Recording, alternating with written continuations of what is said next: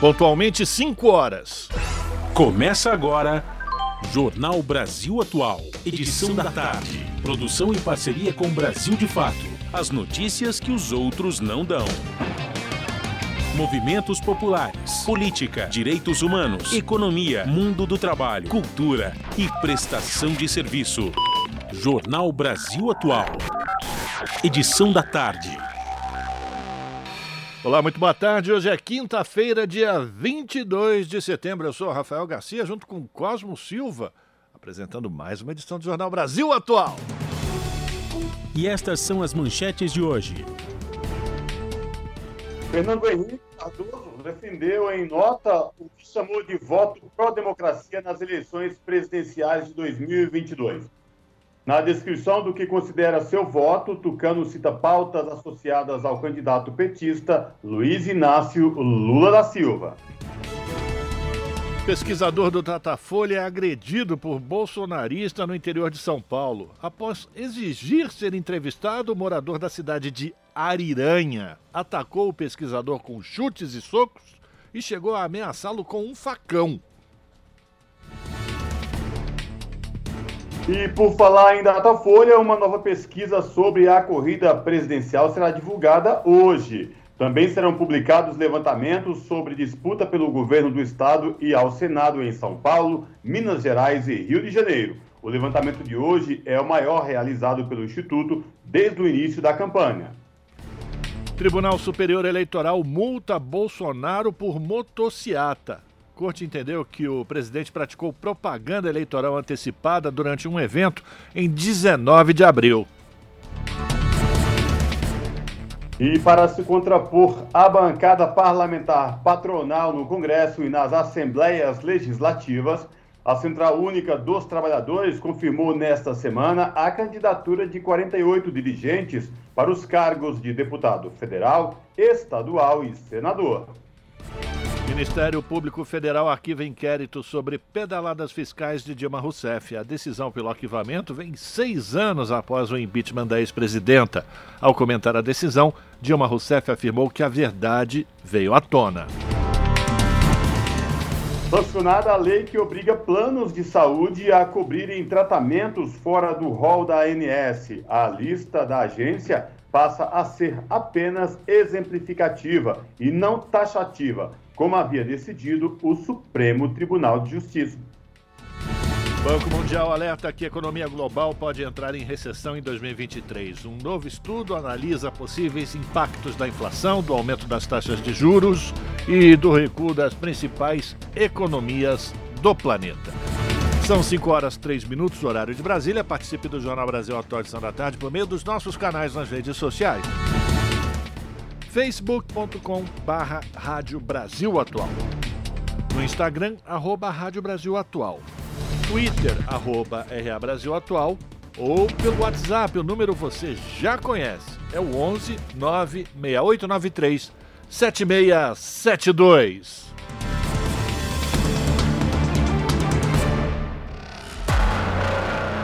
Você está ouvindo? Jornal Brasil Atual, edição da tarde uma parceria com Brasil de Fato. Na Rádio Brasil Atual, tempo e temperatura.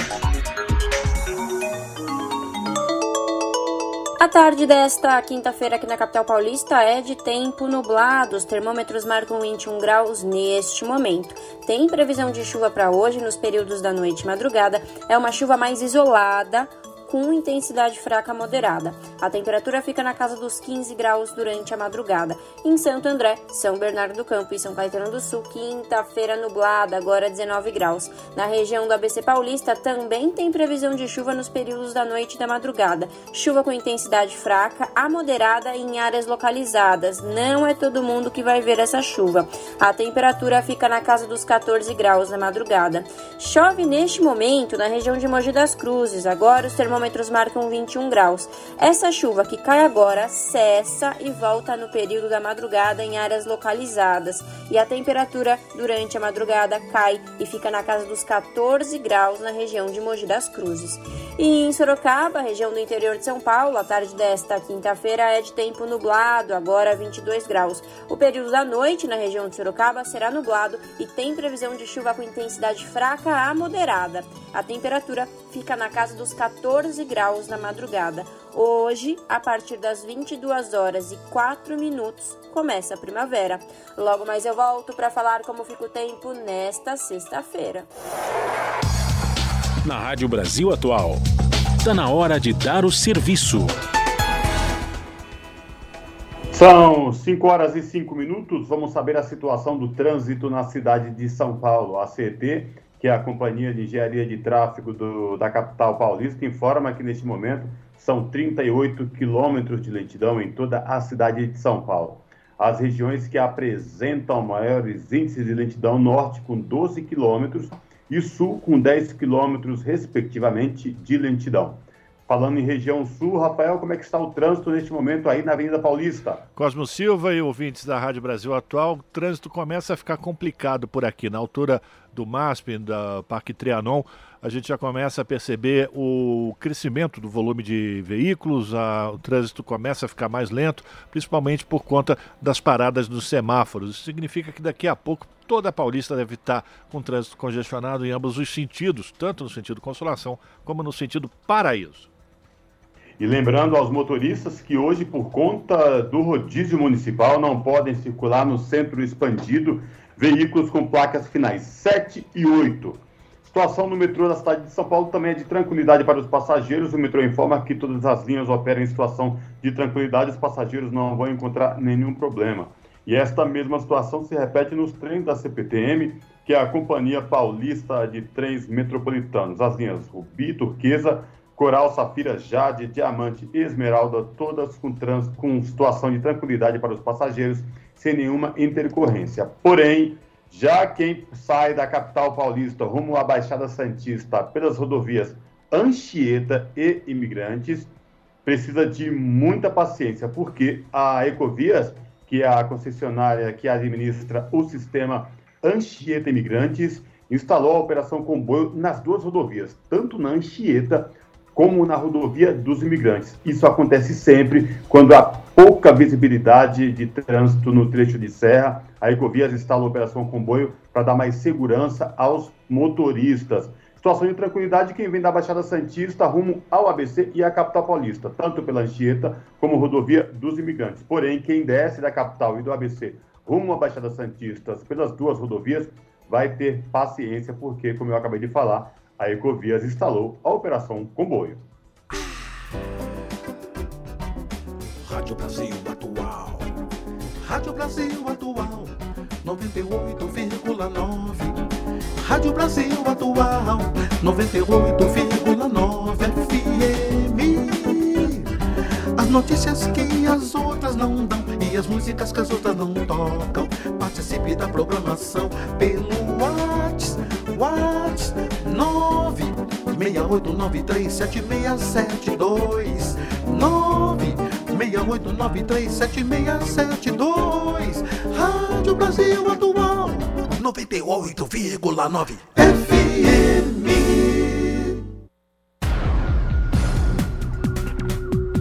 Jornal Brasil Atual Edição da tarde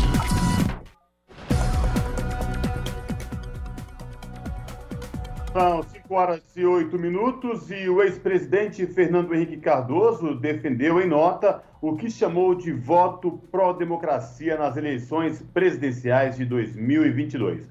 Na descrição do que considera esse voto, o Tucano cita pautas associadas ao candidato petista Luiz Inácio Lula da Silva.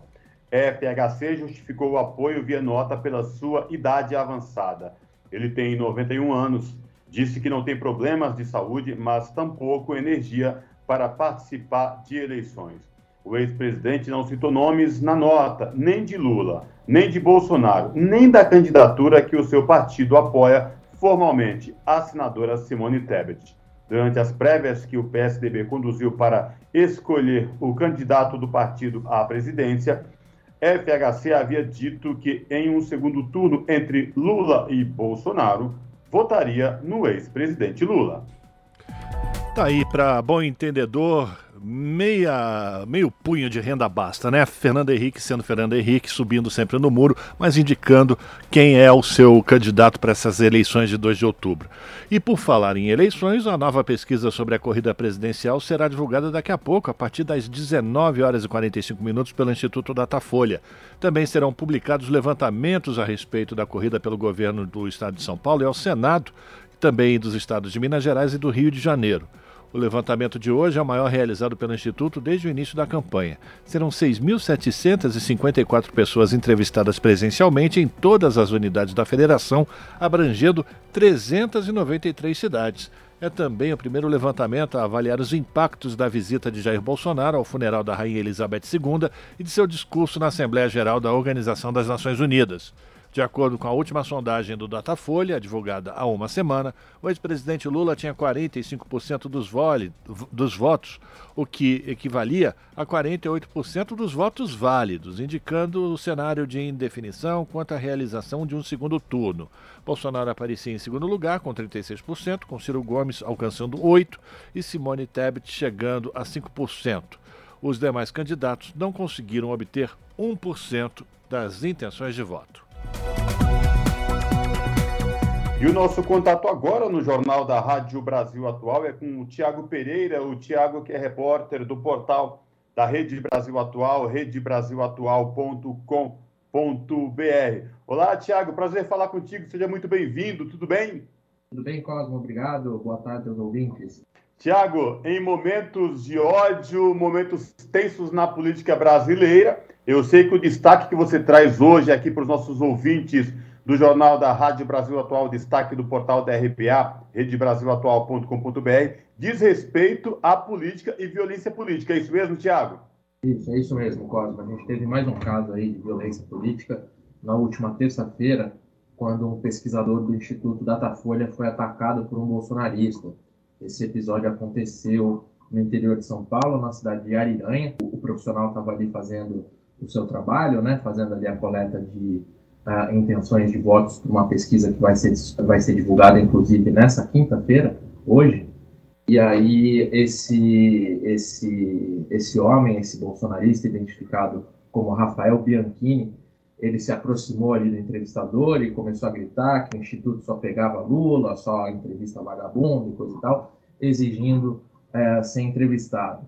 Só que a prática dos institutos é negar, é evitar pessoas que se ofereçam para entrevista. Isso porque, de alguma maneira, para tentar evitar que a amostra dos, dos, dos, entrevistados seja deturpada por esse tipo de atitude, né?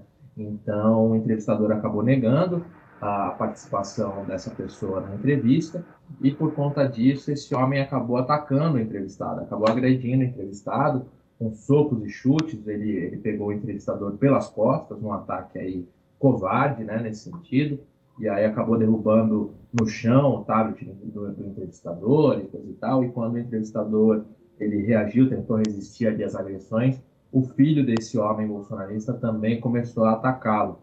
E aí essas agressões elas só pararam quando vizinhos participaram ali, tentaram afastar, apartar a briga, né? Então é isso, é mais um caso lamentável de violência política que a gente vê aí nessa reta final da campanha eleitoral.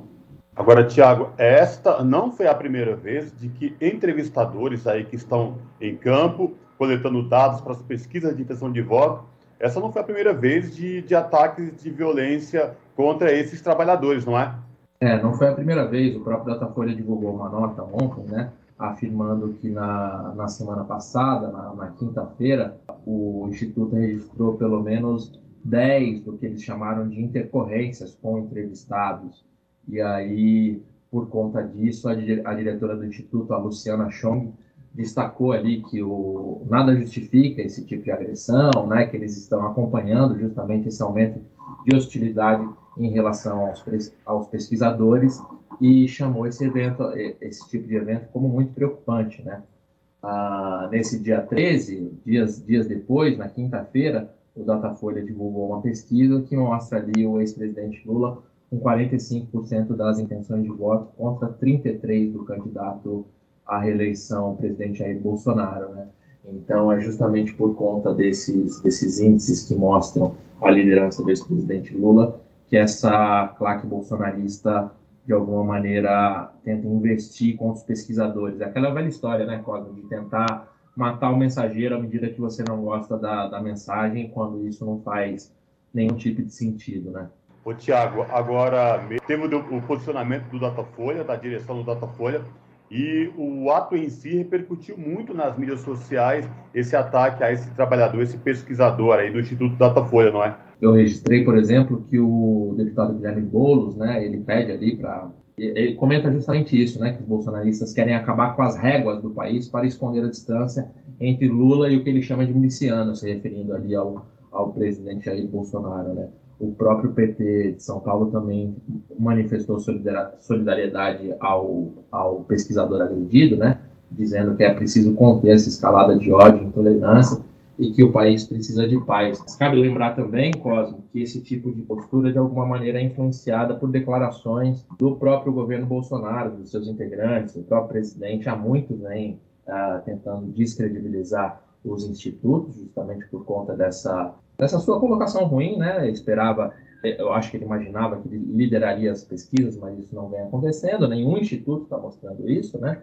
Salvo, acho que o, o Paraná Pesquisa, que tem ali uma uma, uma relação suspeita com o próprio governo, recebeu ali dinheiro antecipado durante a pré-campanha e tal, então é um instituto com um tipo de reputação mais questionável, mas além dessas declarações constantes e frequentes do Bolsonaro contra, contra os institutos de pesquisa, cabe lembrar que um dia antes da, dessa agressão ocorrida, que foi na terça-feira, né, na segunda-feira, o Fábio Faria, que é o ministro das Comunicações do governo, foi às redes sociais para pedir o fechamento do IPEC, né, que é o antigo IBOP.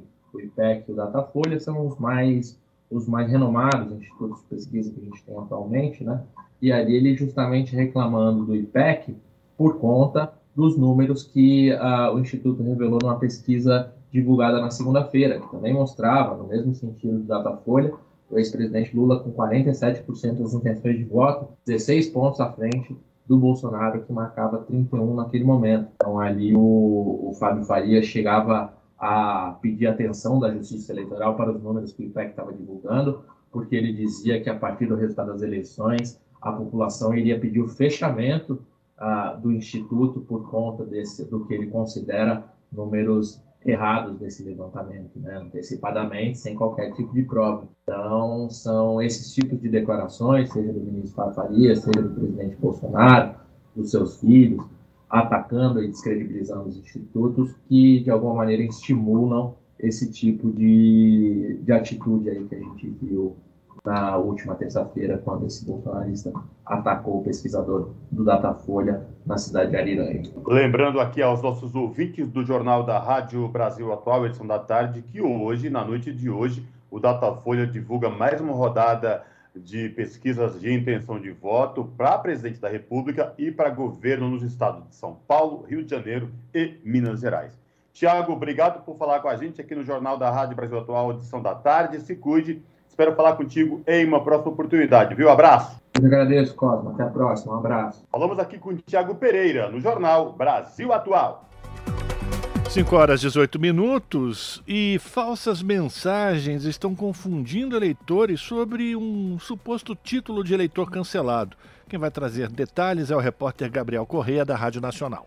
Vários eleitores têm procurado o TSE, Tribunal Superior Eleitoral, nos últimos dias após receberem mensagens por e-mail ou aplicativos em nome do Judiciário Eleitoral, informando que tiveram o título de eleitor cancelado provisoriamente. De acordo com o TSE, essas mensagens são falsas e trazem um link que leva para uma página na internet simulando um formulário onde os eleitores poderiam regularizar o título. O Tribunal Eleitoral afirma que se trata de um golpe, para colher dados pessoais dos eleitores. O tribunal afirma também que jamais avisa sobre o cancelamento de títulos de eleitor ou qualquer irregularidade por e-mail ou aplicativo de mensagem e que nenhum dado pessoal é solicitado por esses meios. Qualquer eleitor que queira informações sobre o cadastro deve acessar por iniciativa própria e de forma gratuita o portal do TSE na internet e clicar na seção Autoatendimento do eleitor. Apenas em algumas exceções, como no caso de convocação de mesários, pode haver o envio de comunicados eletrônicos. Os sites ou aplicativos verdadeiros do Judiciário Eleitoral sempre têm no endereço eletrônico o final jus, da palavra justiça, em seguida de .br. Da Rádio Nacional em São Luís, Gabriel Correa. São 5 horas e 19 minutos. O Tribunal Superior Eleitoral multa Bolsonaro por motociata e mantém vídeo de Lula chamando Bolsonaro de genocida. Corte entendeu que o presidente praticou propaganda eleitoral antecipada durante uma motociata em 19 de abril. A reportagem é de Caroline Oliveira com locução de Nicolau Soares, do Brasil de Fato.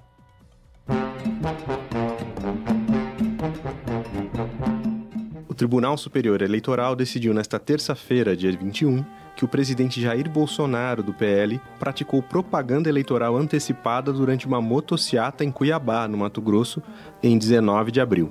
Neste ano, as propagandas eleitorais só foram permitidas a partir de agosto. A relatora, Maria Cláudia Buchianeri, argumentou que não viu propaganda eleitoral antecipada quando Bolsonaro usou expressões como vote em mim e me eleja durante o evento mas a ministra foi contestada por Ricardo Lewandowski, cujo voto defendeu que as manifestações caracterizam um ato de campanha.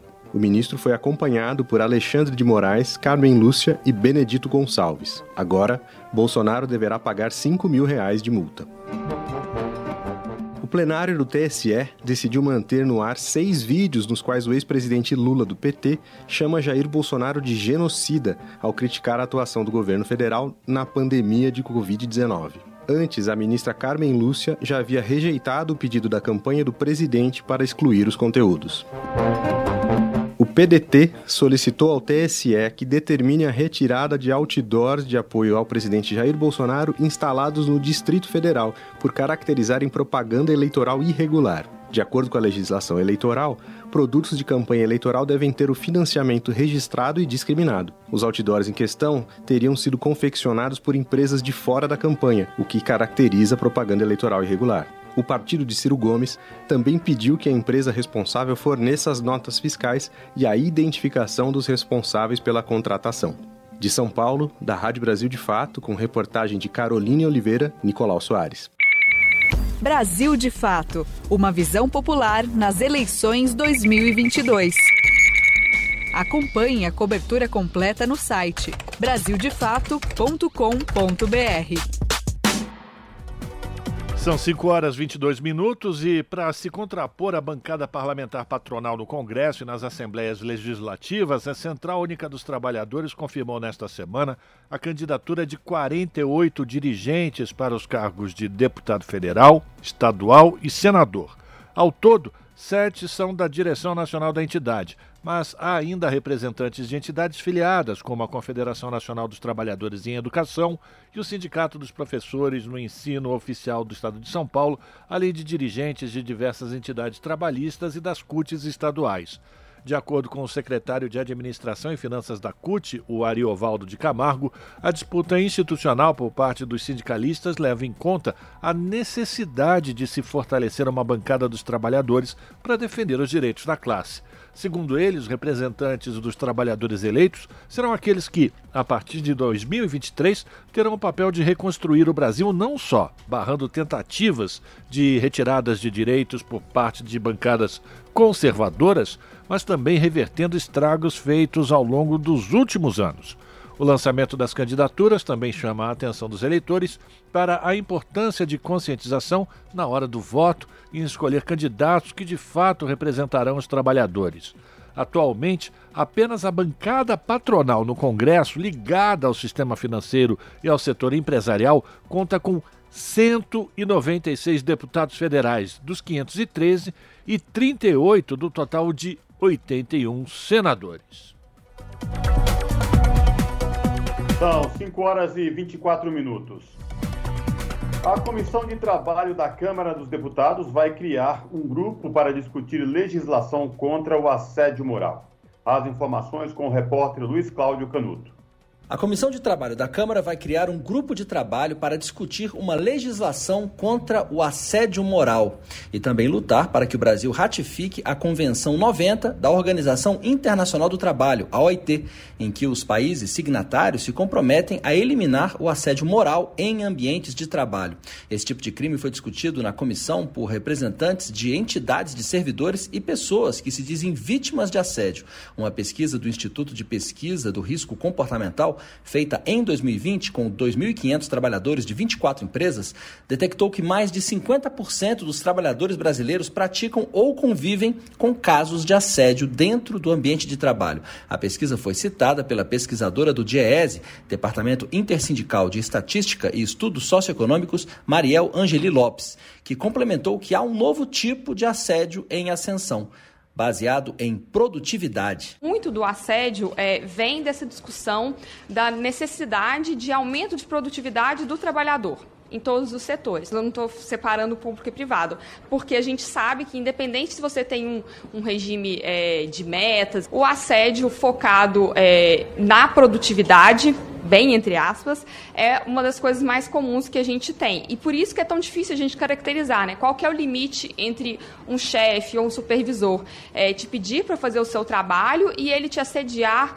né, no exercício da sua função. Outro tipo novo de assédio foi apontado pelo pesquisador do IPEA, Instituto de Pesquisa Econômica Aplicada, José Celso Cardoso. Segundo ele, uma das principais motivações é de natureza política, conforme denúncias registradas em diversos órgãos públicos. Outra pesquisa mencionada na audiência pública apontou casos de assédio na Caixa Econômica Federal. A representante dos empregados no Conselho de Administração da instituição, Rita Serrano, citou o levantamento da FENAI, a federação que reúne as associações de funcionários, em que 60% dos empregados disseram ter sofrido assédio moral e 90% afirmaram ter sofrido algum tipo de pressão no trabalho. A comissão também ouviu a jornalista Cariane Costa Silva de Oliveira, da EBC, Empresa Brasil de Comunicação, que fez acusações de assédio moral na ouvidoria ouvidoria da empresa e foi denunciada por injúria, calúnia e difamação por 12 gestores da EBC. O processo administrativo concluído pela Comissão de Sindicância Interna da EBC recomendou a demissão da servidora por justa causa. Segundo ela, nos últimos anos houve aumento nos casos de censuras e perseguições a trabalhadores que defendem a missão da empresa de autonomia em relação ao governo federal. Também foram citados casos de assédio na Embrapa. Dione Melo da Silva, representante do Sindicato Nacional dos Trabalhadores de Pesquisa e Desenvolvimento, disse que a empresa cria mecanismos internos para dar legalidade a punições aos funcionários, que muitas vezes não têm oportunidade de se defender. O representante do Ministério Público do Trabalho, Paulo Neto, disse que cerca de 5.500 casos são denunciados todo ano, em média, ao Núcleo de Combate ao Assédio Moral do MPT. Ele chama atenção para o fato de que não há legislação específica sobre esse crime. Hoje nós trabalhamos com a Constituição da República, com os princípios da Constituição que garantem a proteção da integridade psíquica do trabalhador, a, a, ao não tratamento é, é, é vexatório mas precisamos de uma legislação que seja clara. O debate atende a requerimento da deputada Érica Cocai, do PT do Distrito Federal, que defende a criação de um grupo de trabalho. Acho que não vai ter nenhuma dificuldade de aprovar nesta comissão na CETASP este grupo de trabalho e já começar a trabalhar com uma legislação que seja uma legislação mais ampla e mais, é, mais, mais nítida, não é? Porque assédio moral, ele é muito abrangente é, e que é preciso que a gente tenha a, a, as condições de dar mais concretude para que esse nível de abrangência não sirva como um instrumento ou como uma, uma facilitador para que não haja nenhum tipo de punição ou de apuração do próprio assédio. A deputada também defende que o Brasil ratifique a Convenção 190 da OIT, que é o primeiro tratado internacional a reconhecer o direito de todas as pessoas a um mundo de trabalho livre de violência e assédio, incluindo violência de gênero e assédio. A convenção foi adotada em junho de 2019 e entrou em vigor em junho de 2021. Da Rádio Câmara de Brasília, Luiz Cláudio Canuto. 5 horas 28 minutos e o Ministério Público Federal arquiva inquérito sobre pedaladas fiscais. A ex-presidenta Dilma Rousseff afirma que a verdade veio à tona. A decisão pelo arquivamento vem seis anos após o impeachment da ex-presidenta e quem traz os detalhes é Lucas Weber. O Ministério Público Federal arquivou o inquérito movido contra o ex-ministro da Fazenda Guido Mantega em investigação sobre alegadas irregularidades em operações de crédito entre o Tesouro Nacional e o Banco do Brasil em 2015. O caso, que ficou conhecido pela expressão pedaladas fiscais, foi argumento usado para o impeachment da ex-presidenta Dilma Rousseff no ano seguinte.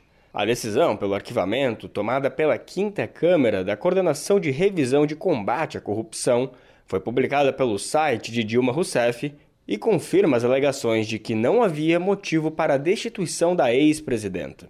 Abre aspas. A verdade veio à tona. Demorou, mas a justiça está sendo feita. Fecha aspas afirmou Dilma, segundo a página oficial. Além de Manteiga e Dilma, o então secretário do Tesouro, Arno Agustin, também era investigado. A decisão pelo arquivamento foi fundamentada pelo fato de que o Tribunal de Contas da União e a Corregedoria do atual Ministério da Economia descartaram a chance de responsabilização da ex-presidenta, do ex-ministro e do ex-secretário no caso das pedaladas fiscais. Para as instituições, ficou constatada a boa-fé dos acusados, que agiram de acordo com as práticas vigentes no Ministério do Planejamento, Orçamento e Gestão. Em 17 de abril de 2016, o plenário da Câmara dos Deputados aprovou o relatório favorável ao impeachment de Dilma Rousseff, com 367 votos favoráveis e 137 contrários. A sessão ficou marcada na memória política do país pela sucessão de políticos com discursos em favor da família e de valores cristãos. E até uma homenagem do hoje presidente Jair Bolsonaro, do PL, ao torturador Carlos Alberto Brilhante Ustra, que foi chefe do aparato repressor em São Paulo e dos responsáveis pela tortura de dezenas de prisioneiros pelo regime militar no país. O parecer da Câmara foi então enviado ao Senado, que também formou sua Comissão Especial de Admissibilidade, cujo relatório foi aprovado por 15 votos favoráveis e 5 contrários. Em 12 de maio, o plenário do Senado aprovou por 55 votos a 22 a abertura do processo, afastando Dilma da presidência até que o procedimento fosse concluído. Naquele momento, então o vice-presidente Michel Temer assumiu interinamente o cargo de presidente. Em 31 de agosto de 2016, Dilma Rousseff perdeu definitivamente o cargo de presidenta da República, após três meses de tramitação do processo iniciado no Senado, que culminou com uma votação em plenário com 61 votos a favor e 20 contrários ao impedimento. De São Paulo, da Rádio Brasil de Fato, com informações da redação no Rio de Janeiro, locução Lucas Weber. Você está ouvindo? Jornal Brasil Atual, edição da tarde. Uma parceria com Brasil de Fato. Jornal Brasil Atual, edição da tarde, são 5 horas e 32 minutos. A sétima edição do Cura Circuito Urbano de Arte de Belo Horizonte, em Minas Gerais, um dos maiores festivais de arte pública do Brasil, terá entre seus convidados para intervenções artísticas o trabalho do MST. Movimento dos Trabalhadores Rurais Sem Terra pinta seu primeiro mural com mais de 480 metros nas proximidades do Mercado Central de Belo Horizonte. Mais detalhes com a repórter Larissa Bora. Desde o dia 15 de setembro, o CURA, Circuito Urbano de Arte de Belo Horizonte, começou sua programação cultural no centro da capital mineira, reunindo atrações musicais, gastronômicas e intervenções artísticas. Nesta sétima edição, o CURA traz como mote a terra e todos os projetos da edição conversam com o tema escolhido pelo festival, que terá as obras prontas no próximo domingo, dia 25 de setembro. Entre os projetos que estão em fase final está o mural de 489 metros pintado pelo coletivo de cultura do Movimento dos Trabalhadores Rurais Sem Terra. O painel ficará em uma fachada do edifício Rochedo, localizado nas proximidades do Mercado Central. Gui Oliveira, da direção do coletivo de cultura do MST Minas, explica que a terra sempre foi o principal foco do movimento e fazer parte desta edição do festival, ainda mais em um ano decisivo de eleições, dialoga com toda a filosofia do MST, que além de incentivar a reforma agrária, produz e fornece alimentos saudáveis. Esse tema terra ele é central para o nosso movimento. E o movimento, ele se dispõe, então, é, a relacionar-se com a terra, né, é, como um, um, um, direito, né? É, é, um dos motivos de existir desigualdade social no Brasil é a questão da concentração de terras, ou seja, a terra ela é um elemento estruturante para que haja justiça social no nosso país. E nesse momento é muito importante a gente demonstrar isso, porque a gente é, precisa de demonstrar, olha, existe um outro modelo para o campo e não esse modelo do agronegócio, né, de concentração de terras, de um uso de forma que devasta o meio ambiente. Então nós temos um outro projeto, que é o projeto da agroecologia, da biodiversidade, do cuidar da terra, né, é, da terra também, é, onde as pessoas têm uma possibilidade de trabalhar de viver e de produzir alimento saudável, né, para a, o campo e também para a cidade. O coletivo de cultura do MST é um braço da Escola de Arte João das Neves, que nasceu em 2016. A dirigente do MST, Gui Oliveira, comenta que a escola nasceu durante o golpe de 2016, com o intuito de oxigenar as ideias. Para ela, Promover arte e cultura de forma gratuita para todos é essencial. A cultura, ela faz parte do nosso dia a dia, mas o que nós queremos construir é uma cultura emancipadora, uma cultura humanizante. Nós precisamos de uma consciência muito criativa, né? Então, a arte, ela é essa possibilidade. Né, de exercermos a nossa consciência criativa, as nossas potencialidades humanas, né, todas as potencialidades humanas a gente vai precisar para a gente transformar esse mundo e na possibilidade da gente construir uma outra sociedade.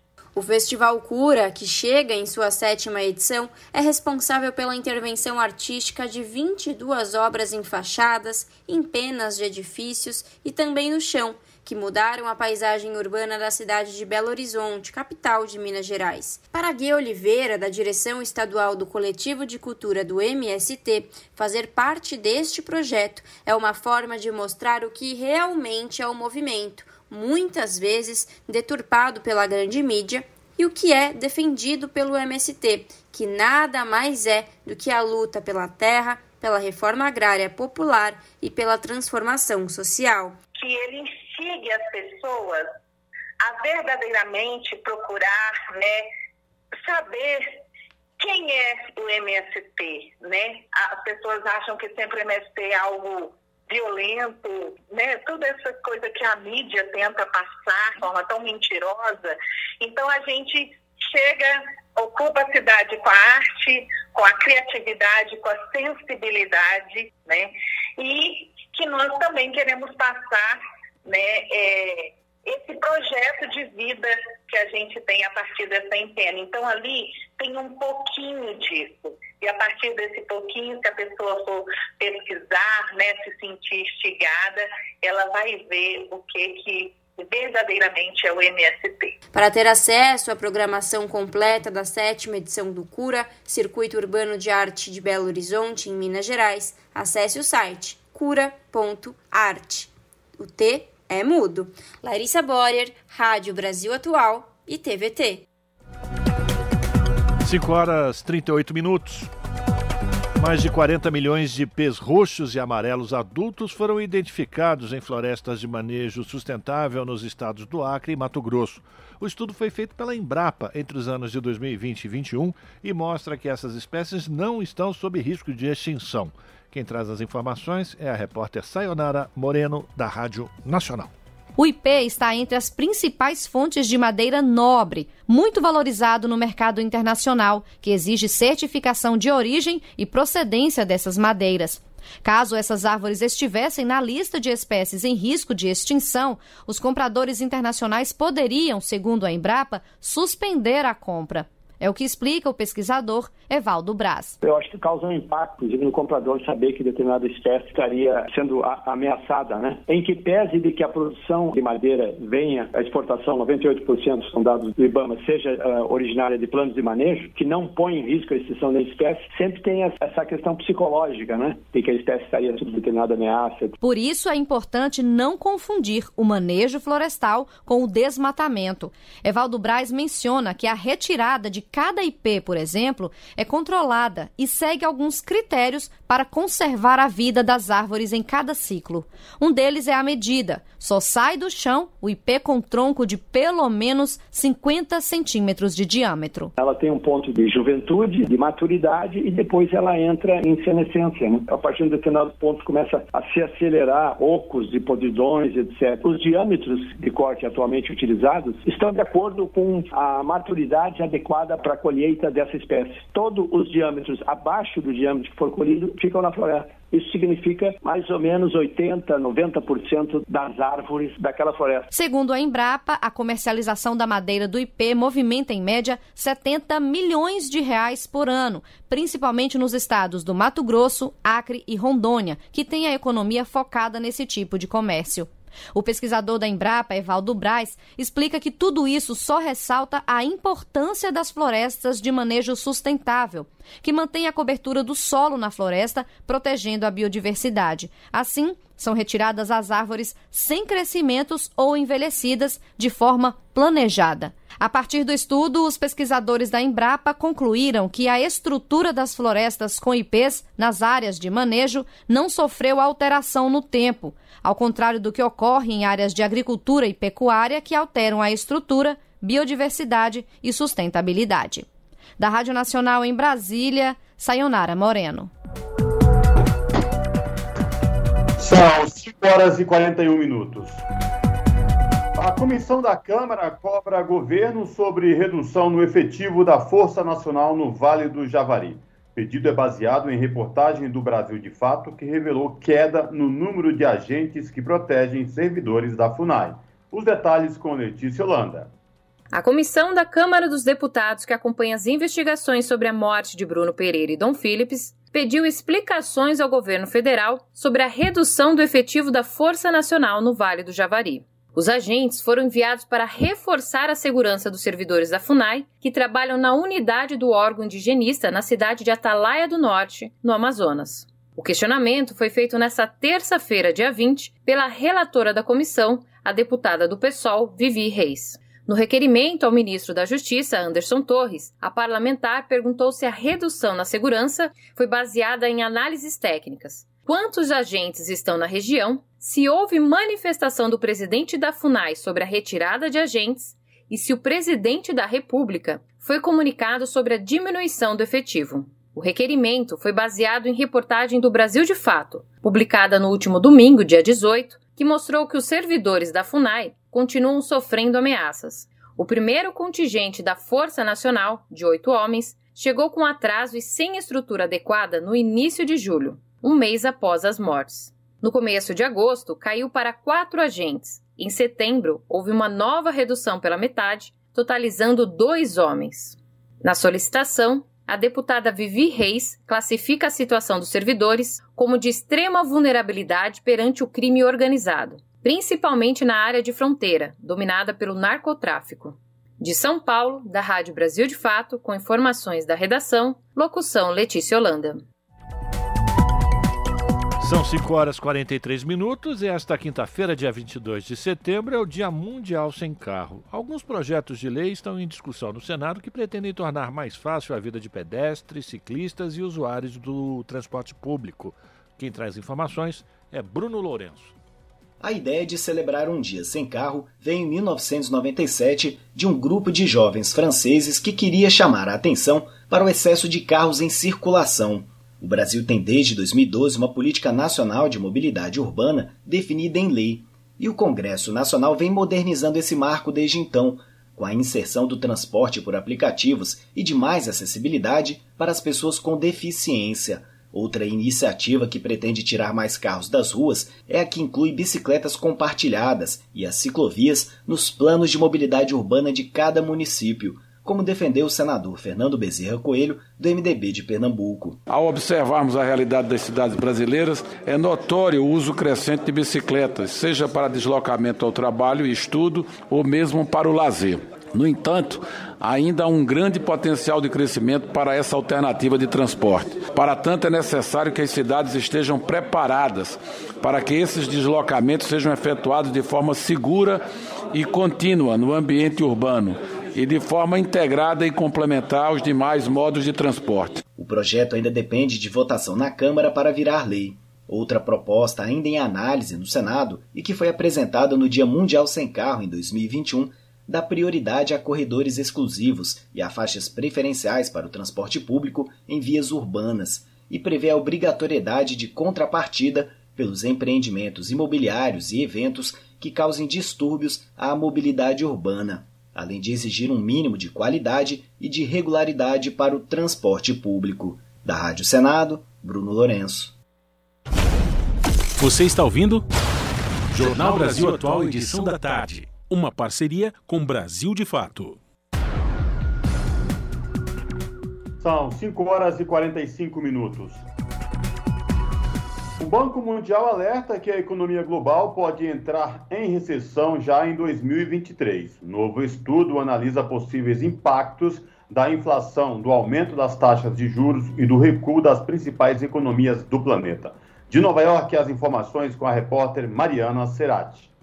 Um novo estudo do Banco Mundial alerta para o risco de uma recessão global em 2023, além de crises que podem causar danos duradouros às economias em desenvolvimento. O documento vem a público no momento em que a economia global está em sua desaceleração mais acentuada desde a década de 70, após uma recuperação pós-recessão. As economias dos Estados Unidos, China e zona do euro, as três maiores do mundo, recuaram drasticamente. Além disso, em 2022, os bancos centrais de todo o mundo estão aumentando as taxas de juros em um grau de sincronicidade inédito nas últimas cinco décadas. A medida tem o objetivo de responder à alta da inflação, que foi impulsionada pela pandemia e pela guerra entre Rússia e Ucrânia, especialmente nos setores de energia e alimentos. Os aumentos nos juros podem deixar a taxa de inflação central global em cerca de 5% em 2023. É quase o dobro da média de cinco anos antes da pandemia, segundo o estudo. Para reduzir a inflação global a uma taxa correspondente às suas metas, os bancos centrais podem ter que aumentar as taxas de juros em dois pontos percentuais adicionais, segundo o estudo. Caso isso seja acompanhado por estresse no mercado financeiro, o crescimento do PIB global poderia desacelerar para 0,5% em 2023, ou seja, uma contração de 0,4% em termos per capita, que atenderia à definição técnica de uma recessão global. De acordo com a publicação, a parcela de países que apertarão as políticas fiscais em 2023 deverá atingir o nível mais alto desde o início da década de 1990. Por esse motivo, os formuladores de políticas públicas devem estabelecer planos fiscais viáveis no médio prazo e fornecer ajuda direcionada às famílias vulneráveis. O estudo também recomenda a criação de políticas públicas para trazer os desempregados de volta ao mercado de trabalho, incrementar a oferta global de produtos básicos, reduzir o consumo de energia e fortalecer as redes de comércio global. Do Banco Mundial para a ONU News, Mariana Serati. 5 horas 48 minutos e Jair Bolsonaro sancionou o projeto de lei aprovado na Câmara e no Senado que cria as loterias da saúde e do turismo. A proposta começou a tramitar no Legislativo durante o início da pandemia como alternativa para aumentar a arrecadação de recursos para o Sistema Único de Saúde, o SUS, e também para mitigar o dano econômico da pandemia para o setor do turismo. Pois bem, a oposição já está temendo que esse texto aprovado ou sancionado pelo Bolsonaro, no final das contas, seja prejudicial para esses dois objetivos. Isso porque as loterias da saúde e do turismo consistem em jogos separados da loteria convencional onde uma parcela do valor arrecadado vai para o Fundo Nacional de Saúde ou para a Embratur. Dessa forma, seria possível impulsionar a compra de material médico para o enfrentamento da Covid-19, bem como ajudar os negócios que ficaram ameaçados pela falta do fluxo turístico. No Senado, porém, o texto foi alterado para mudar a gestão dos jogos. Ao contrário das demais loterias, as da saúde e do turismo serão organizadas por entidades privadas e não pela Caixa Econômica Federal. Além disso, apenas uma pequena parcela do valor arrecadado será transferido para esses fundos que foram originalmente propostos, com o resto permanecendo, adivinha onde? Na própria empresa que organizou essas loterias. São 5 horas e 49 minutos. A sociedade civil cobra no Congresso a implementação da Agenda 2030 do Desenvolvimento Sustentável. De Brasília, quem traz mais informações é o repórter José Carlos Oliveira. O Grupo de Trabalho da Sociedade Civil para a Agenda 2030 fez manifestação em frente ao Congresso Nacional a fim de cobrar a plena implementação dos Objetivos do Desenvolvimento Sustentável no Brasil. Os protestos integram a mobilização da Semana Global do Desenvolvimento Sustentável, evento anual que ocorre sempre em setembro, no aniversário da Agenda 2030, lançada oficialmente em reunião de cúpula da Organização das Nações Unidas em 2015. O acordo global traz 17 metas e 169 ações de enfrentamento de pobreza, fome, doenças e mudanças climáticas, entre outros problemas do mundo. Tem foco em desenvolvimento econômico e social, com igualdade de gênero, justiça social e respeito ao meio ambiente. O relatório Luz, por meio do qual o grupo de trabalho da sociedade civil avalia o cumprimento dessas metas e ações desde 2017, traz avaliação negativa para o Brasil. Juliana César, uma das coordenadoras do GT, cita a situação do país a menos de oito anos para o prazo de cumprimento da Agenda 2030. O Brasil, infelizmente, está muito longe da gente conseguir alcançar essa agenda nesse prazo. A gente tem se distanciado e nos últimos quatro anos a gente realmente, infelizmente, teve um mergulho de distanciamento dessa agenda.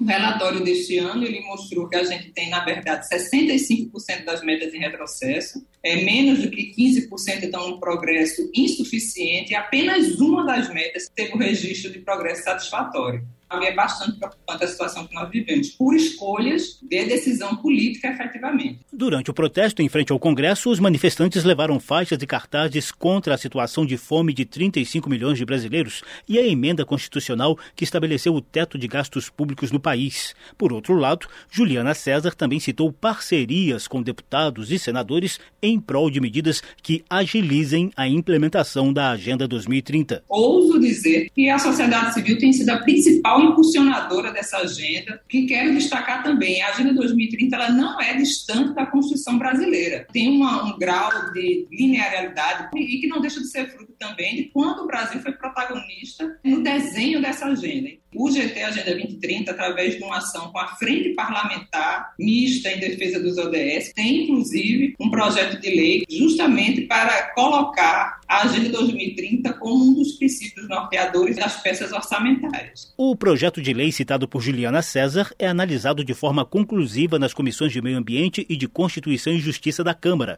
em princípio, sem necessidade de votação no plenário da Casa. Na Câmara, a Comissão de Direitos Humanos também conta com um observatório parlamentar de avaliação da situação dos direitos humanos no país, com base em recomendações das Nações Unidas para o tema, incluindo o acompanhamento do cumprimento das metas e indicadores dos Objetivos do Desenvolvimento Sustentável. Muitas das metas e ações previstas na Agenda 2030 surgiram na Rio 92, a Conferência da ONU sobre Meio Ambiente e o Desenvolvimento, que ocorreu há 30 anos no Rio de Janeiro.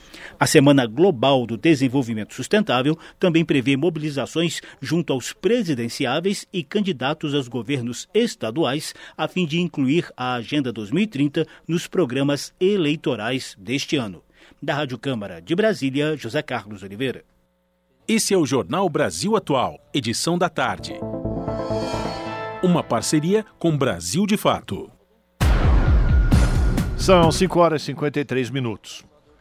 Em fevereiro deste ano, a Prefeitura de Carapicuíba, município aqui da Grande São Paulo, realizou uma reintegração de posse contra 180 famílias que ocupavam o espaço de um conjunto habitacional que, que estava inacabado.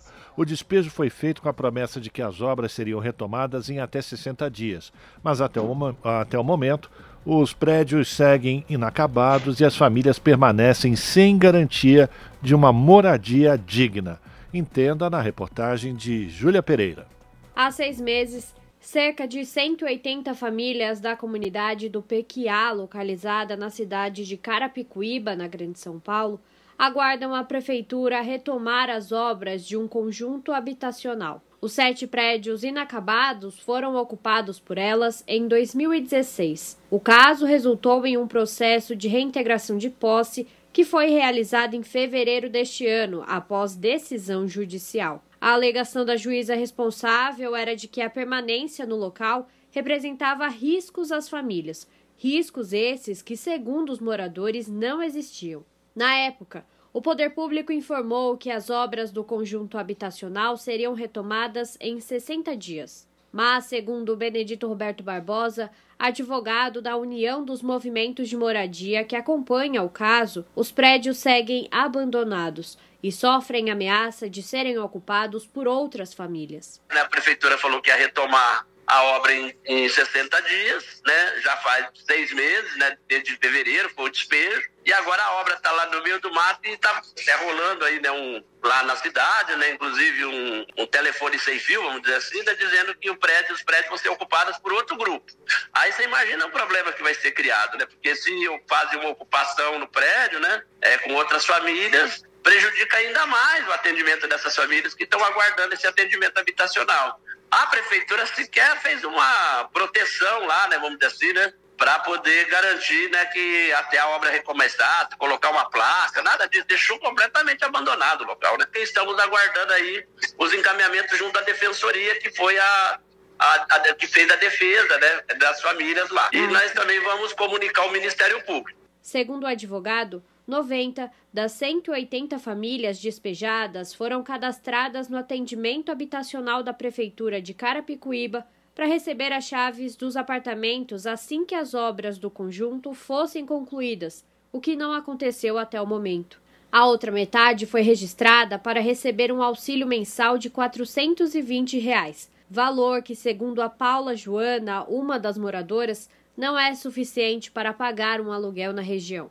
Mãe de dois filhos pequenos, Paula trabalha como técnica de prevenção à fraude e precisa complementar o valor para pagar o aluguel e as outras despesas de casa. Eu recebo auxílio e complemento, porque meu aluguel é, é 550 reais. São dois cômodos pequenininho, é eu e meus dois filhos apenas que mora e eu consegui um aluguel de 550, que não chega ainda nem no valor que eles, que eles dão, que eles oferecem. Mas é o que eu consegui, ainda tem que complementar fora as outras coisas, né? Água e luz que a gente paga por fora. Perua dos dois, porque eu trabalho em home office e tenho que pagar perua, porque não tem ninguém para levar e trazer. Entendeu? Aí 300 reais a mais só de perua de duas crianças, mais a água, mais a luz, mais comida e 420 reais mais para inteirar para dar os 550. Além do baixo valor do auxílio aluguel, a Paula, que também atua como uma das representantes dos moradores, comenta que muitas famílias estão com dificuldades para receber o benefício. Muita gente já chegou a entrar em contato comigo perguntando o que fazer, porque atrasou o bolso aluguel. O outro, ai, porque eu não consegui levar um documento, ai, porque o proprietário não está recebendo e eles falam que está caindo. Algumas famílias chegou a me procurar. Eu falei, olha, vocês têm que ir lá e conversar com eles, falar, olha, aqui está o extrato da, da conta bancária do proprietário, não está caindo na conta do proprietário. Teve pessoas que ficou dois, três meses sem resolver. E aí depois com o tempo, o pessoal indo, indo, indo, teve que chegar, dar uma forçada e falar, não, eu vou na defensoria porque foi acordado dentro do processo, vocês não estão cumprindo. Aí eles resolviam. A reportagem entrou em contato com a Prefeitura de Carapicuíba para saber quando as obras do conjunto habitacional serão retomadas. Nós traremos a resposta assim que a gestão se posicionar. Júlia Pereira, Rádio Brasil Atual e TVT.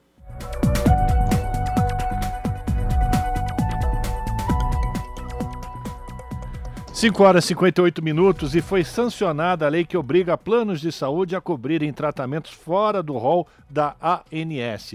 A lista da agência passa a ser apenas exemplificativa e não taxativa, como havia decidido o Supremo Tribunal de Justiça. Quem traz as informações é o Pedro Pincer.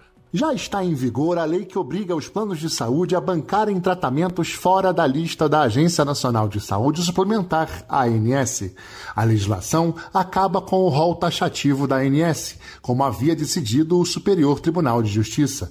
Agora, a lista da agência passa a ser exemplificativa, ou seja, de referência para os planos de saúde. Por isso, os beneficiários dos planos poderão requerer a cobertura dos tratamentos fora da lista, mas serão necessários a comprovação científica ou reconhecimento por alguma agência estrangeira. O relator, senador Romário do PL do Rio de Janeiro, destacou que o projeto não é um desrespeito à ANS ao reforçar os critérios para a garantia de tratamento ou procedimento fora da lista da agência. O objetivo do PL não é impedir a avaliação de tecnologia em saúde realizada pela ANS, mas somente permitir que o paciente tenha acesso à terapia que possa realmente lhe oferecer a melhor solução ou encaminhamento, de acordo com seu quadro clínico, além da análise e as ponderações feitas pelo profissional de saúde que lhe assiste. A necessidade de prévia manifestação da ANS pode restringir consideravelmente o conjunto de terapias que possuem evidências científicas sobre sua eficácia. O senador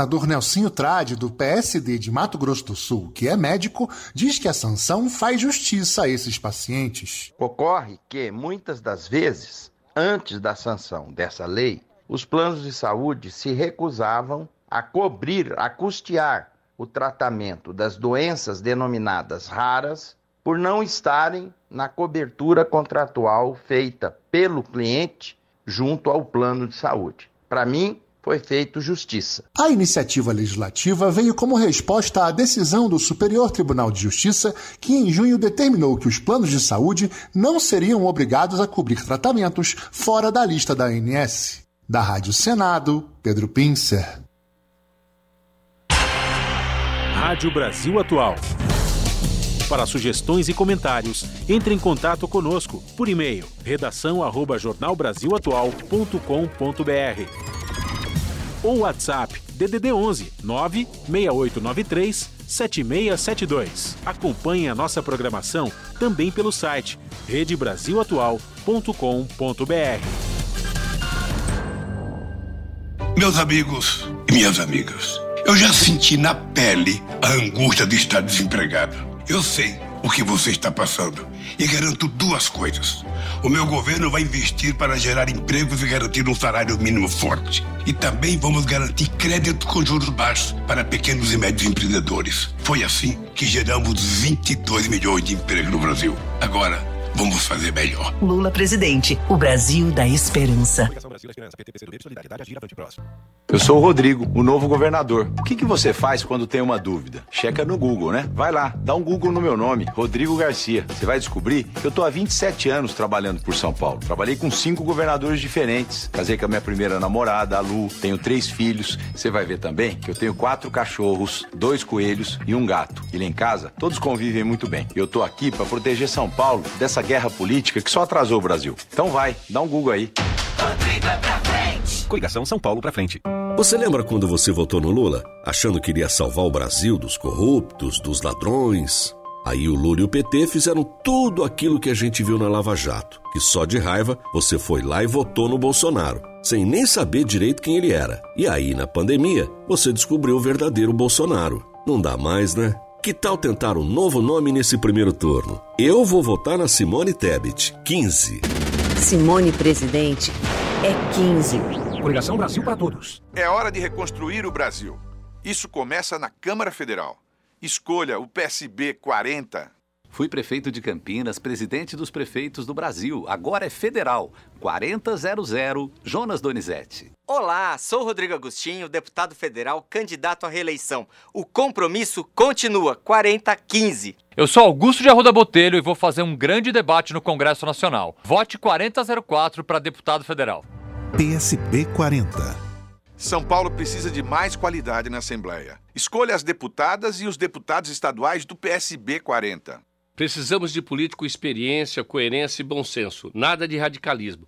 Vote Pedro Mori, 40555. Por um Estado que pense no mais pobre e um olhar mais humano com as nossas crianças. Vote Peterson Juan, 40777. Para São Paulo inteiro, vote Permínio Monteiro, 40456, deputado estadual.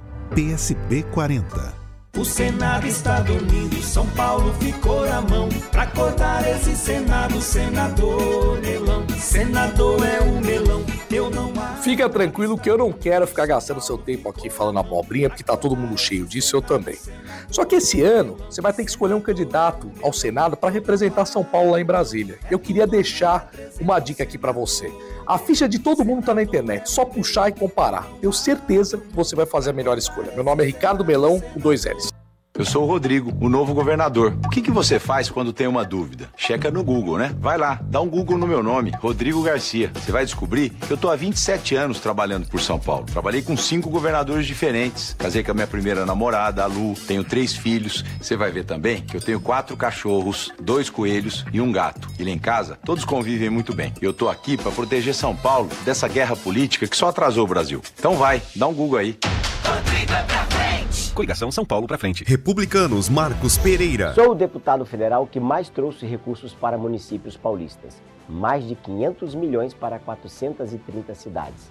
Para este trabalho continuar, vote Marcos Pereira 1010. Republicano Celso Russumano. Defender os seus direitos é a bandeira da minha vida. Agora eu preciso do seu voto. Vamos criar uma corrente da patrulha do consumidor? Me ajude a continuar defendendo você. Celso Russomano meu número é mil. Republicanos, Ricardo Izar. Acabei com a morte de cães e gatos nos centros de zoonose. Fiz a lei Lucas, o teste da linguinha e a lei do salão parceiro. Quero continuar trabalhando pelos vulneráveis. Ricardo Izar, 1011. Republicanos, Jorge Wilson. Nas ruas e na TV, eu sempre defendi você, que é consumidor de segurança, saúde, educação e moradia. Seguirei defendendo você e lutando pelos seus direitos. Peço seu apoio e seu voto. Para estadual, 10 mil. Jorge Wilson, xerife do consumidor. Republicanos, Aildo Rodrigues. Como secretário de esportes, melhorei o setor consideravelmente. Tanto que sou conhecido como cara da areninha. Já fiz muito pelo esporte. Quero fazer ainda mais. Conto com o seu voto. Aildo Rodrigues, 1010. Vote nos candidatos do Republicanos. Vote 10. Um senador tem que lutar em Brasília pelos interesses do seu estado, mas nem todos pensam assim. Tem candidato querendo defender os interesses do PT, já outro candidato para defender a família Bolsonaro. E São Paulo, quem defende? Eu. Meu nome é Edson Aparecido. Eu sou candidato a senador, porque não faz sentido São Paulo mandar 716 bilhões para Brasília e só voltar 47. Eu sou o Rodrigo, o novo governador. A gente precisa de um Edson, senador para São Paulo. Vote Edson Senador 155. Coligação São Paulo para frente. As notícias que os outros não dão. Jornal Brasil Atual. Edição da tarde. Uma parceria com Brasil de Fato. São 6 horas e 6 minutos. A Fiocruz está participando de uma campanha internacional pela erradicação da poliomielite até 2026. A presidente Nízia Trindade e um grupo de cientistas internacionais assinaram e lançaram uma declaração científica para alertar sobre a necessidade urgente de se alcançar no mundo livre da polio. As informações com a repórter Fabiana Sampaio, da Rádio Nacional.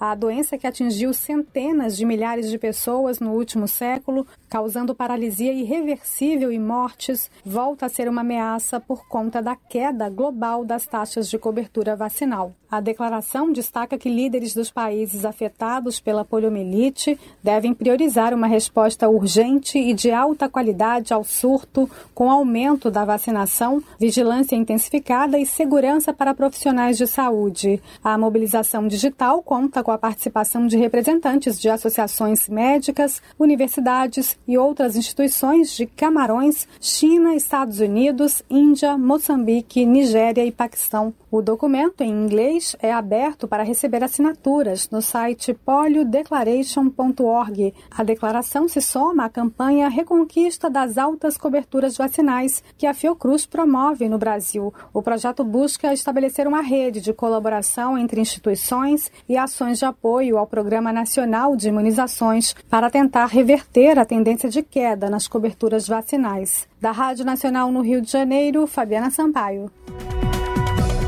Agora são 6 horas, 8 minutos e a evasão escolar e defasagem na aprendizagem são os principais desafios da educação brasileira nos próximos anos. A repórter Carla Alessandra, direto de Brasília, conta quais são as soluções que foram apontadas por especialistas no encontro que aconteceu na Câmara dos Deputados. Vamos acompanhar. Segundo dados do IBGE, o Brasil tem 42 milhões 605 mil 577 alunos do ensino infantil ao ensino médio. Desse total, 83% estão matriculados em escolas públicas.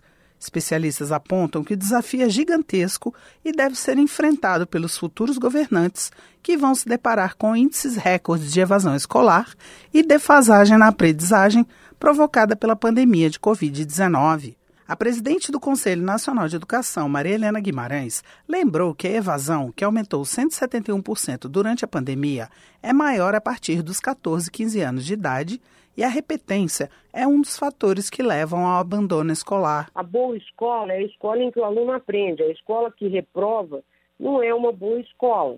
Então é muito importante identificar os problemas que os alunos apresentam e oferecer oportunidade para esse aluno se recuperar, fazer uma recomposição das aprendizagens para evitar que o estudante seja reprovado e que acabe abandonando a escola. Outra medida que, segundo Maria Helena, deve ser implementada é a melhoria da infraestrutura escolar, que impacta diretamente na qualidade do aprendizado. Não é ficar construindo escola que não vai resolver o problema da educação, nem a curto, nem a médio, nem a longo prazo. Nós precisamos identificar os problemas, agir com políticas públicas direcionadas para as necessidades de cada local, de cada contexto. Não é admissível ter escola que não tem banheiro, escola que não tem água.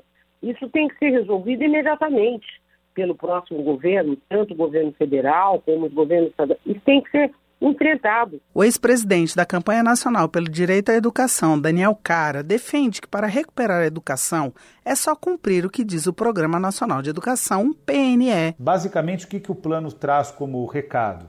É preciso melhorar a remuneração dos professores, é preciso melhorar a infraestrutura das escolas e é preciso fazer com que os pais, as mães, os estudantes participem da gestão escolar, que, que necessariamente tem que ser democrática.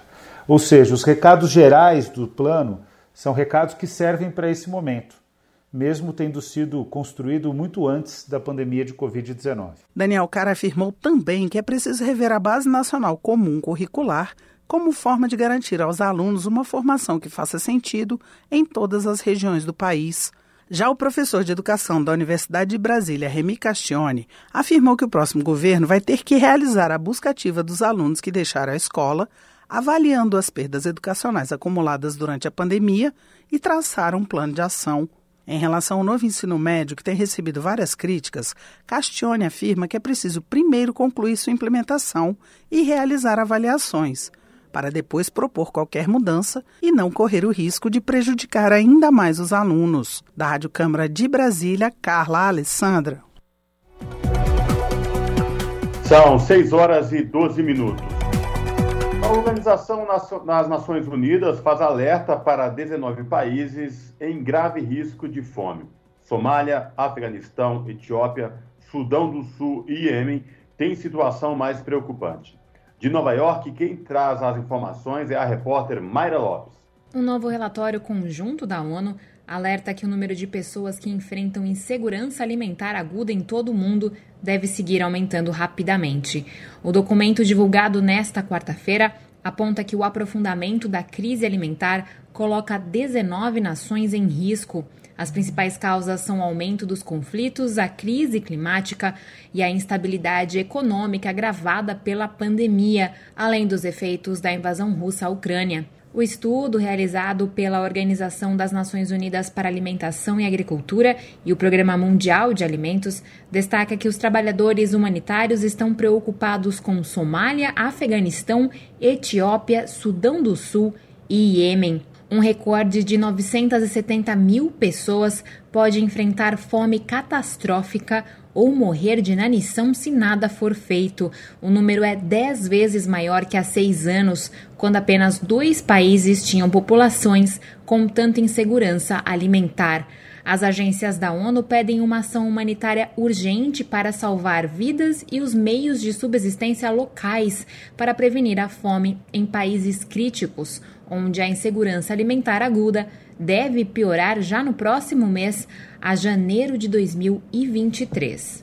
O relatório revela que República Democrática do Congo, Haiti, Quênia, região do Sahel, Sudão e Síria também são locais de grande preocupação, além da República Centro-Africana e Paquistão, adicionados à lista mais recentemente.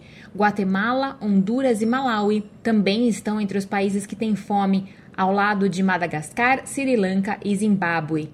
Da ONU News, em Nova York, Mayra Lopes.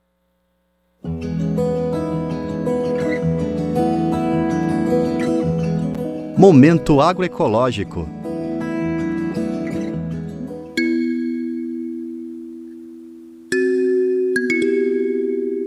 Dezesseis de julho de 1987, a 30 quilômetros de Imperatriz, às margens de uma rodovia federal, nascia a primeira ocupação de terras no estado do Maranhão. Valdinar Barros, um dos assentados, lembra os detalhes da data. Nós discutíamos na época a luta pela terra para os trabalhadores que não tinham terra. Então nós juntamos cerca de 26 povoados, 250 famílias e decidimos naquela data ocupar o latifúndio a Fazenda Itacira 1 e 2, no município de Imperatriz.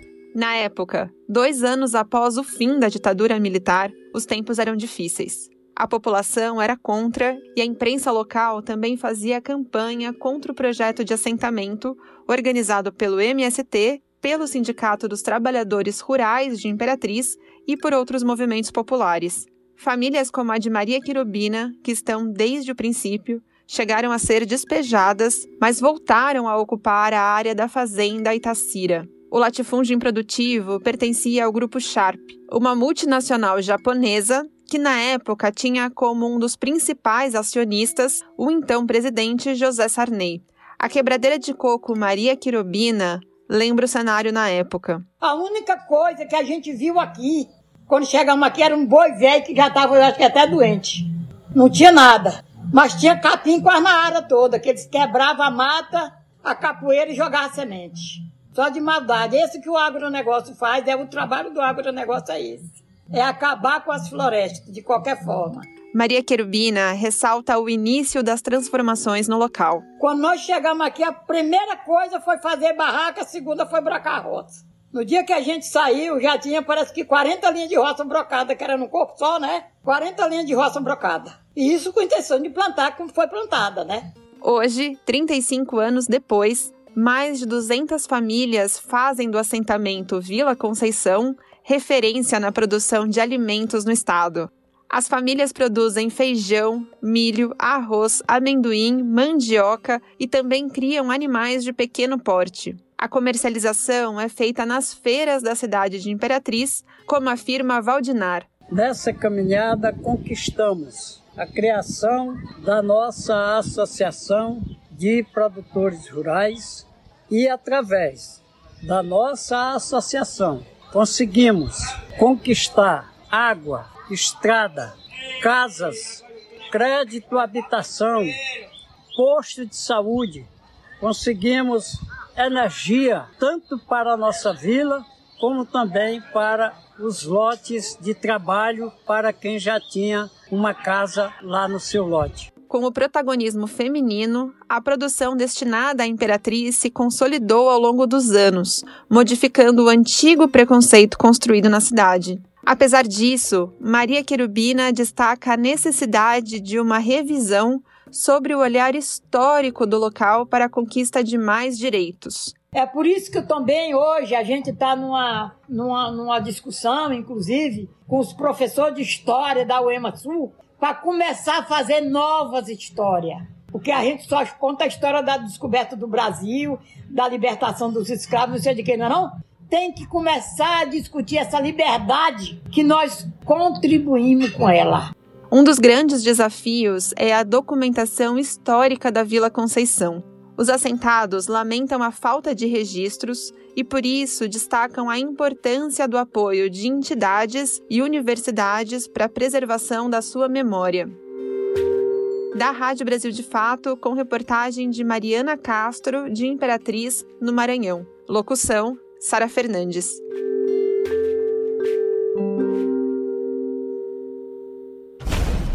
Você está ouvindo?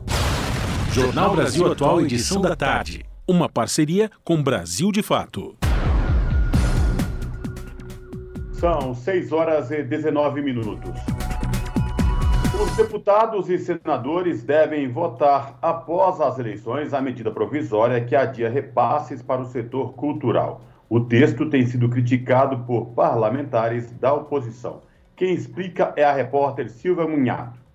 A Câmara dos Deputados analisa a medida provisória que adia os repasses de recursos para o setor cultural, previstos em três leis. Esse repasse tem o objetivo de ajudar o setor bastante afetado pela pandemia. Foram apresentadas 44 emendas, mas também foram formalizados cerca de 20 ofícios e requerimentos pedindo a devolução da MP por falta de urgência e relevância. Uma das autoras desses pedidos é a deputada Sêmia Bonfim, do PSOL de São Paulo, líder do partido. Mas, para além desse adiamento de data, ele faz uma modificação bem substantiva, que é transformar uma lei que é obrigatória em lei autorizativa, facultativa.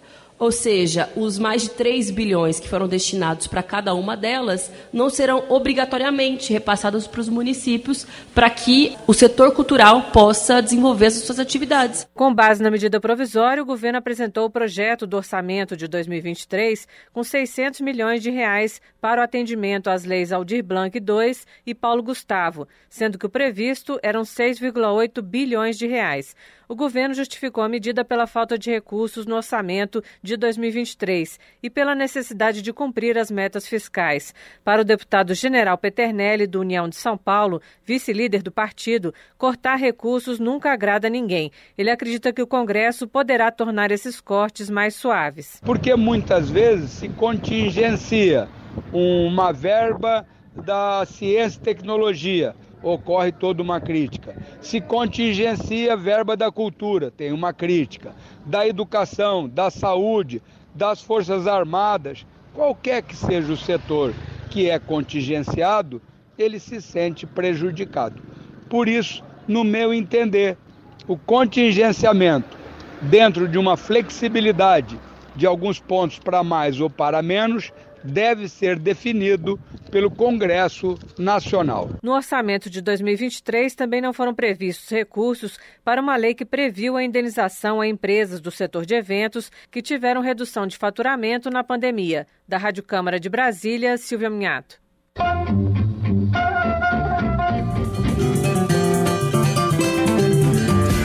Mosaico Cultural, uma produção Rádio Brasil de Fato.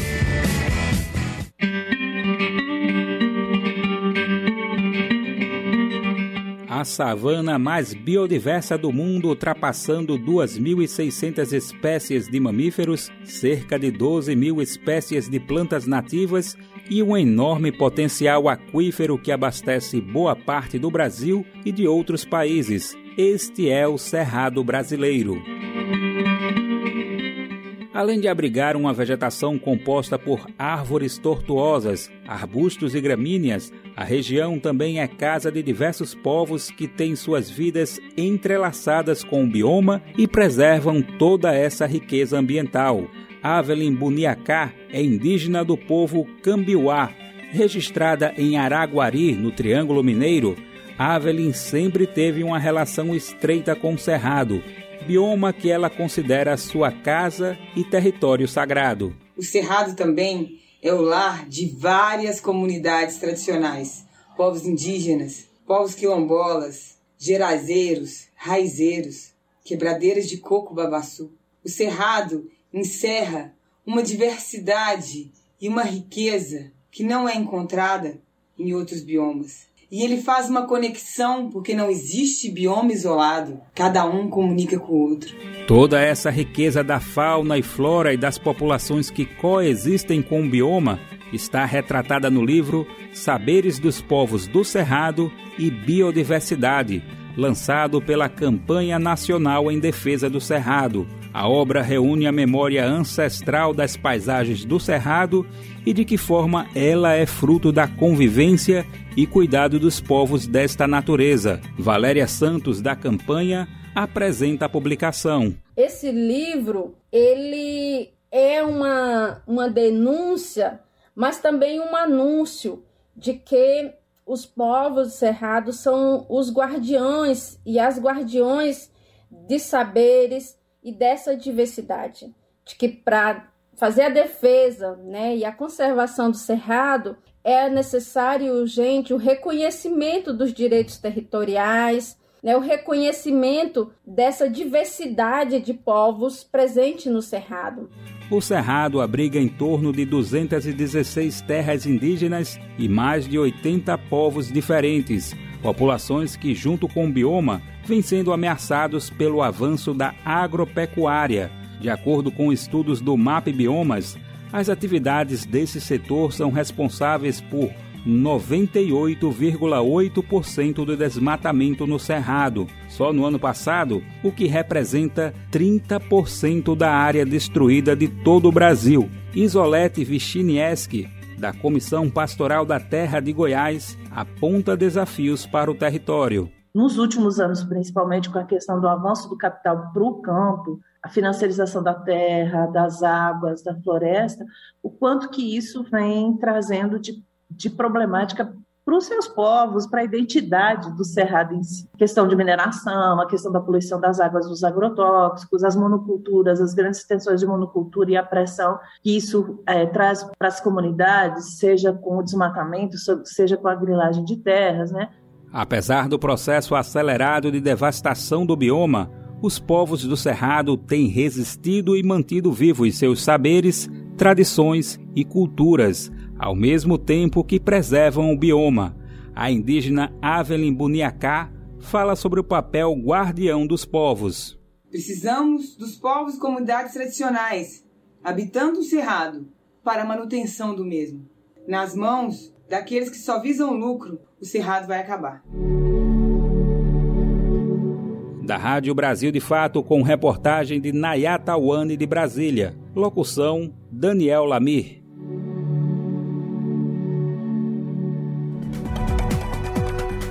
Jornal Brasil Atual, edição da tarde, agora 6 horas 26 minutos. Efeitos da mudança climática já estão sendo sentidos. Quem afirma isso é o secretário-geral da ONU, a Organização das Nações Unidas. Após reunião com chefes de Estado e governo, Antônio Guterres falou a jornalistas sobre prioridades da agenda climática, como reduzir emissões e aumentar financiamento de nações desenvolvidas para a ação climática. Quem vai trazer mais detalhes direto de Nova York é a repórter Mayra Lopes. Na preparação para a COP27, a Conferência das Nações Unidas sobre Mudança Climática, marcada para novembro, no Egito, o secretário-geral da ONU, Antônio Guterres, reuniu-se com o presidente egípcio em Nova York. O encontro fechado contou com chefes de Estado e governo à margem da 77ª sessão da Assembleia Geral da ONU. No final do evento, Guterres falou a jornalistas sobre a tripla crise atual de alimento, energia e financiamento e reforçou aos governantes a urgência de manter a meta de aquecimento em 1,5 graus Celsius. Para isso, as emissões devem cair 45% antes de 2030. On the climate emergency, the 1.5 degrees limit is on life support. Após ressaltar a importância do fim do uso do carvão e a transição para fontes renováveis de energia, ele pediu mais financiamento para as questões do clima. Segundo Guterres, são necessários 100 bilhões por ano das nações desenvolvidas para avançar na agenda climática. O chefe da ONU destacou que outros 40 bilhões de dólares precisam ser investidos em adaptação e resiliência por causa da destruição causada por eventos climáticos. O secretário-geral da ONU afirmou que os líderes também precisam priorizar a mitigação das perdas e danos. Ele espera que esse tema seja debatido de forma séria na 27ª Conferência das Nações Unidas sobre Mudança Climática. Da ONU News em Nova York, Mayra Lopes. Na Rádio Brasil Atual. Tempo e temperatura.